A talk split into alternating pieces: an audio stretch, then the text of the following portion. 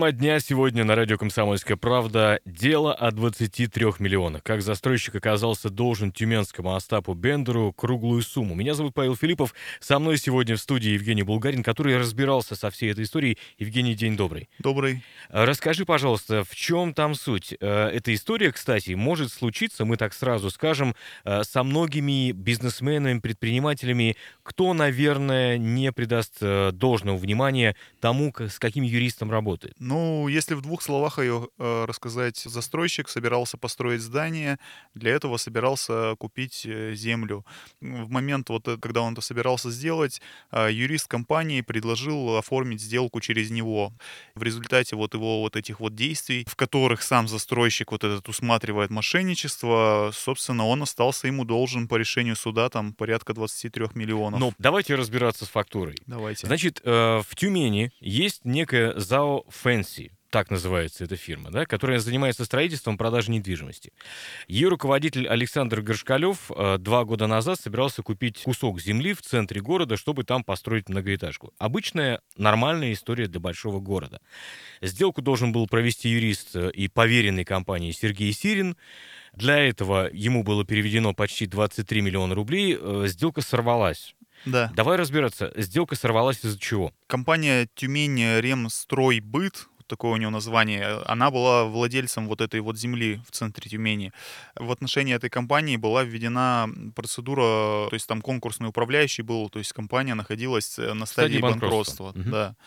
А, у нее были акции у, нек- у этой компании, вот, и, собственно, вот эти вот акции должен был купить вот этот вот юрист Сирин. Предварительно они заключали предварительный договор купли-продажи, там было прописано, что если вдруг э, вот этот вот Тюмень Ремстройбыт перестанет владеть э, правами на землю, либо третьи лица предъявят какие-то требования на эту землю, то вот эта вот сделка, она, ну, не имеет смысла экономического, и, э, собственно, они ни- ничего не покупают, никакие акции. Юрист Сирин, насколько я помню, предложил купить акции этой самой компании своему боссу, господину Горшкалеву. Да? Насколько я понимаю, практика достаточно распространенная. Во всяком случае, известные нам юристы и адвокаты комментировали, что да, так бывает. В принципе, так бывает. Ну, да, я разговаривал с Александром Гашкалевым, он э, объяснял, почему, самый, наверное, интересный момент, почему не напрямую он покупал, а именно через своего вот э, юриста поверенного. И вот он объяснял, что Сергей Сирин предложил себя в качестве некого посредника, в качестве некого буфера, по его словам.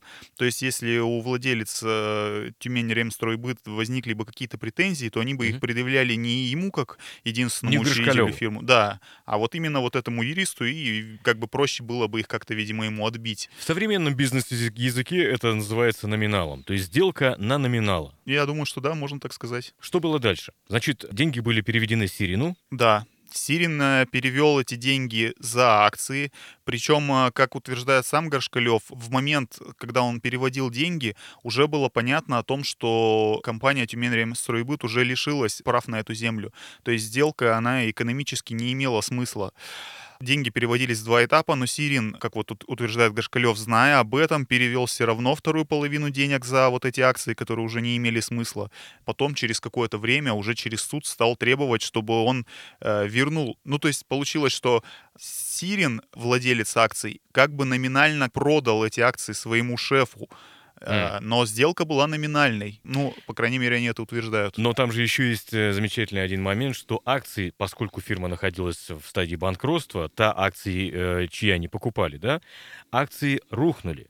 И стоят сейчас, ну, вернее, на момент совершения всей этой сделки, всей этой операции, вместо 23 миллионов рублей сколько? 1912 рублей. Да, биткоину и Тесле и другим крупным компаниям, которые переживали кризисные моменты в своей истории, такие падения, мне кажется, просто не снились. То есть акции не стоят ничего, деньги ушли, но они заведомо покупали компанию, которая находилась в банкротстве. Ну, так и есть. Что было дальше? Сначала Сирин уволился. Как говорит Александр Гашкалев, он никаких вообще претензий, там намека никакого не было даже с его стороны на какие-то денежные претензии. Просто взял и уволился. Да, а потом вот подал на него иск, где потребовал э, вернуть в соответствии вот с этими договорами купли-продажи деньги за вот эти вот акции. То есть сделка была номинальная, Горшкалев переводил ему свои же деньги, тот просто ему номинально эти акции как бы вручил, но потом стал говорить, что вот верни мне деньги за вот эти вот акции. Тебе удалось связаться, насколько я понимаю, с участниками этого процесса, ну, во всяком случае, с одним из них, тот самый Сергей Сирин, на которого сейчас все пытаются свешать собак, да? Да. И он дал, конечно же, развернутый комментарий по тому, что происходило. Э, Вот, к сожалению, не дал. Я ему звонил, причем не один раз. То есть объяснял, что мы пишем статью, объяснял, что мы говорили с Александром Горшкалевым. Разговор длился недолго. Я вот что-то успевал ему сказать. А давайте послушаем, как это было. Сергей Сергеевич, здравствуйте. Комсомольская правда Екатеринбург беспокоит. Поговорите с нами немного. Хотели вот ва- ваше мнение узнать по поводу ситуации вот с Александром Горшкалевым. Я не знаю никакой ситуации. А что вообще, кстати, говорят адвокаты и юристы по этому поводу? Я знаю, что ты связывался и с партнерами э, господина Гришкалева, с юристами, которые сейчас с ним работают, да? Юрист компании, ну, он вообще они усматривают в этом всем произошедшем их сторона мошенничества. Они писали обращение в прокуратуру, заявление в полицию, даже в ФСБ, и все эти материалы они нам предоставляли. Полиция первоначально вынесла отказ по 159 статье, это мошенничество там в особо крупном размере, по-моему, четвертая часть у них они усматривали. Полиция вынесла отказ, но прокуратура, она, кстати, это решение обязала полицию провести повторную проверку, то есть сейчас вот идет проверка. То есть все, в процессе находится, Ну, несмотря пока на то, да. что, а, насколько я понимаю, речь идет о событиях 2018 года в данном случае, Ну да? да, да. А, между прочим, а, да, действительно, у нас есть комментарий э, тюменских адвокатов. Мы его сейчас послушаем. Я хотел бы ск- сказать, что в данной ситуации вот юристы, на них, в принципе, ну, практически никакие э, меры там дисциплинарной ответственности, еще чего-то не распространяются.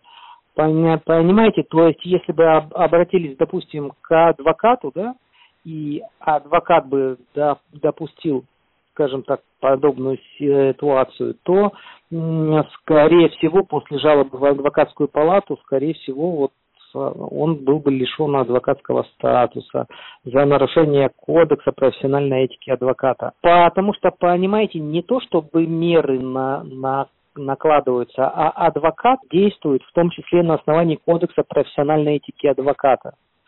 Понимаете, то есть у нас вза- взаимоотношения с клиентом и как раз этическая сторона, она достаточно детально прописана в кодексе. Юристы теперь остается только, скажем так, а, обращаться в, по- в полицию или в, или в гражданские суды. Ну вот здесь вот такая ситуация. Да, вы знаете, я считаю, что состав, в принципе, доказать можно, если полиция будет работать. К, к к такой категории дел, как мошенничество, традиционно полиция относится достаточно, скажем так, скептически и, и, и работает по заявлениям о совершении преступления не в полную меру. Поэтому, если они займутся, то я полагаю, что тут, в общем, ситуация, скорее всего, должна закончиться возбуждением уголовного дела, скорее всего. И также у нас есть по этому поводу комментарий Андрея Бельянского, управляющего партнера бюро «Бельянские партнеры». Насколько я понимаю, ситуация, к сожалению, не такая уж и редкая.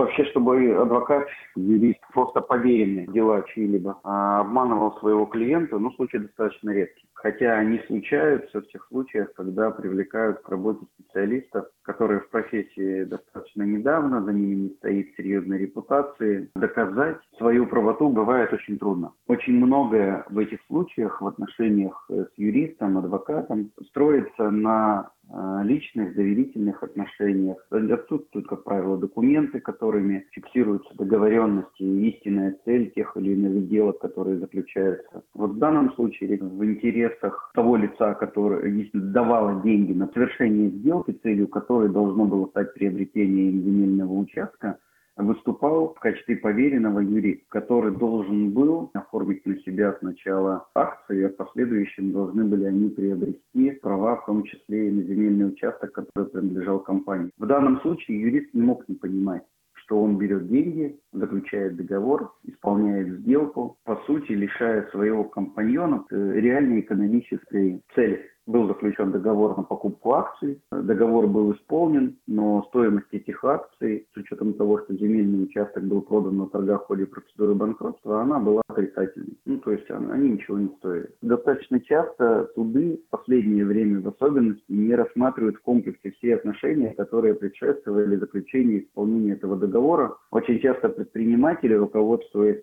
моральными нормами, ведя переговоры, основываясь только лишь на моральных нормах, договариваются, имеют в виду одно, а фактически документами закрепляют другое. Когда уже дело доходит до конфликта, привлекают юристов, которые руководствуются только составленными и подписанными документами. В этой ситуации я думаю, что руководствуется сомнением как минимум ни одного юриста. Потому что вот в данном случае человека ввели в ловушку, а не было учтено, что идет процедура банкротства полным ходом, в общем, делаем выводы.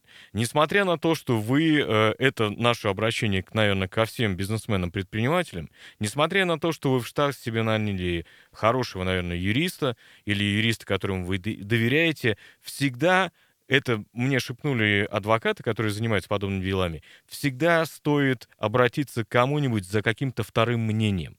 Жень, спасибо большое. Евгений Булгарин, Павел Филиппов. Будьте внимательны и осторожны. Оставайтесь на радио «Комсомольская правда».